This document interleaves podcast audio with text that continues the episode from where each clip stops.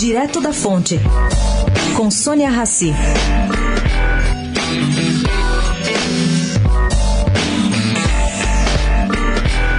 Diante do caso da PM, que reagiu ao assalto e matou o ladrão na porta da escola da sua filha, convém saber. Só na semana passada, outros dois casos semelhantes terminaram com a morte dos policiais.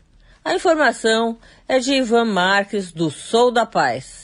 Ele diz que tomar o caso da semana passada como exemplo de sucesso da reação armada é completamente inadequado.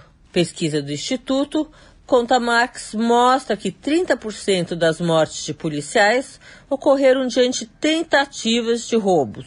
Dessas mortes, 45% foram reações a assaltos.